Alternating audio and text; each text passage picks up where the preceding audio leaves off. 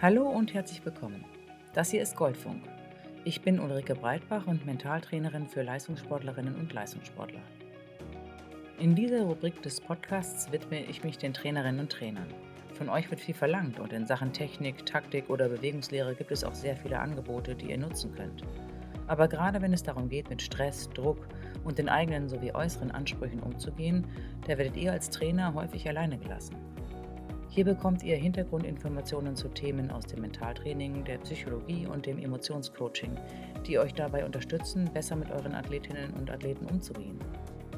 Genauso gibt es aber auch Anregungen dazu, euer eigenes Tun und euren Werdegang zu hinterfragen sowie euren Umgang mit Herausforderungen zu reflektieren.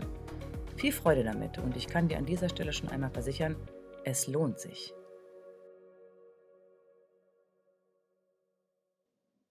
Hallo und herzlich willkommen bei Goldfunk für Trainer. Heute kommen wir zum zweiten Teil des Themas Kommunikation.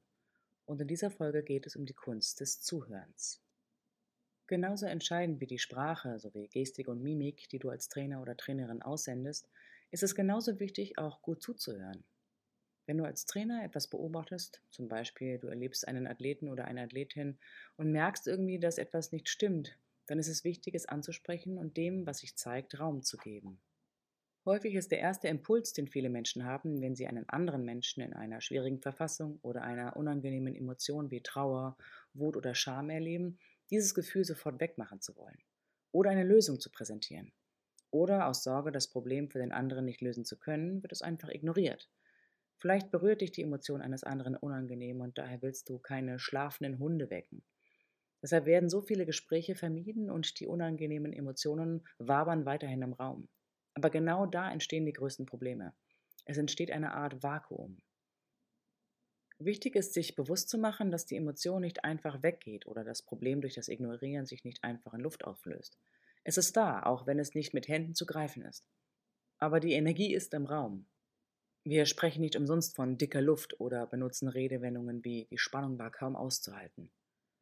Im ersten Moment ist es nicht viel, was Athleten und Athletinnen in so einem Moment brauchen. Der erste Schritt ist nur, dass du als Zuhörer da bist und einfach dir anhörst, was der oder diejenige zu sagen hat. Dass du dir die Zeit nimmst und der Person den Raum gibst, sich zu öffnen.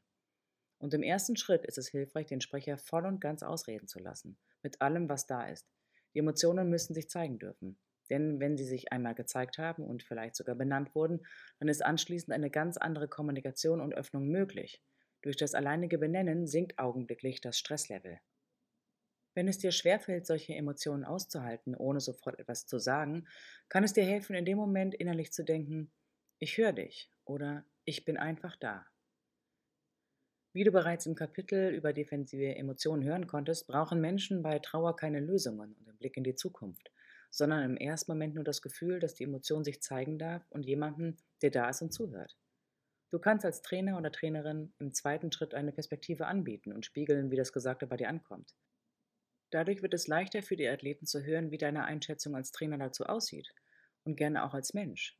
Aber manchmal geht es auch einfach nur darum, um Mitgefühl zu zeigen. Es geht darum, dein Verständnis auszudrücken, dass jemand sich so fühlt, wie er oder sie sich eben fühlt. Dass es manchmal einfach traurig oder ärgerlich ist, wie etwas gelaufen ist. Und dass das, was passiert, sich nicht immer fair anfühlt. Und mehr braucht es häufig gar nicht.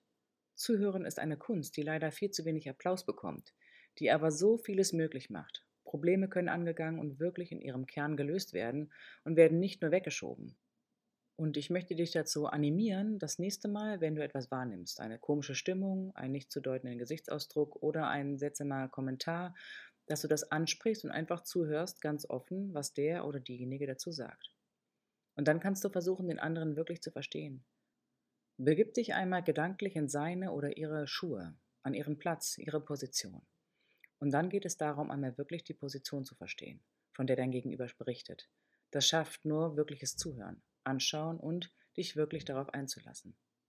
Wenn es dir sehr schwer fällt, die Sichtweise anderer wirklich zu verstehen, ohne deine eigene Meinung oder Erfahrung darüber zu stülpen, dann nimm es wie eine Herausforderung, ein Projekt. Dann stell dir selber die Aufgabe, ich möchte nachempfinden und wirklich verstehen, wie sich das für den anderen anfühlt, wie sich die Situation für den anderen gestaltet, wie seine oder ihre Welt aussieht. Und an dieser Stelle möchte ich gerne betonen, verstehen heißt nicht einverstanden sein. Und an dieser Stelle des Zuhörens geht es einfach nur darum, zu verstehen und nachvollziehen zu können. Und je weiter die Vorstellung des anderen von deiner sich entfernt, desto größer ist die Aufgabe. Aber desto größer ist für dich auch der Erfolg, wenn du dich wirklich darauf einlässt. Ich kann es dir nur empfehlen, es einmal zu versuchen. Ich verspreche dir, deine Welt wird dadurch größer. Und du wirst eine ganz andere Gesprächsqualität erleben und vielleicht überrascht sein, was dadurch alles möglich wird. Ich wünsche dir auf jeden Fall viele neue Aha-Momente. Und ich freue mich schon auf die nächste Einheit mit dir. Ciao!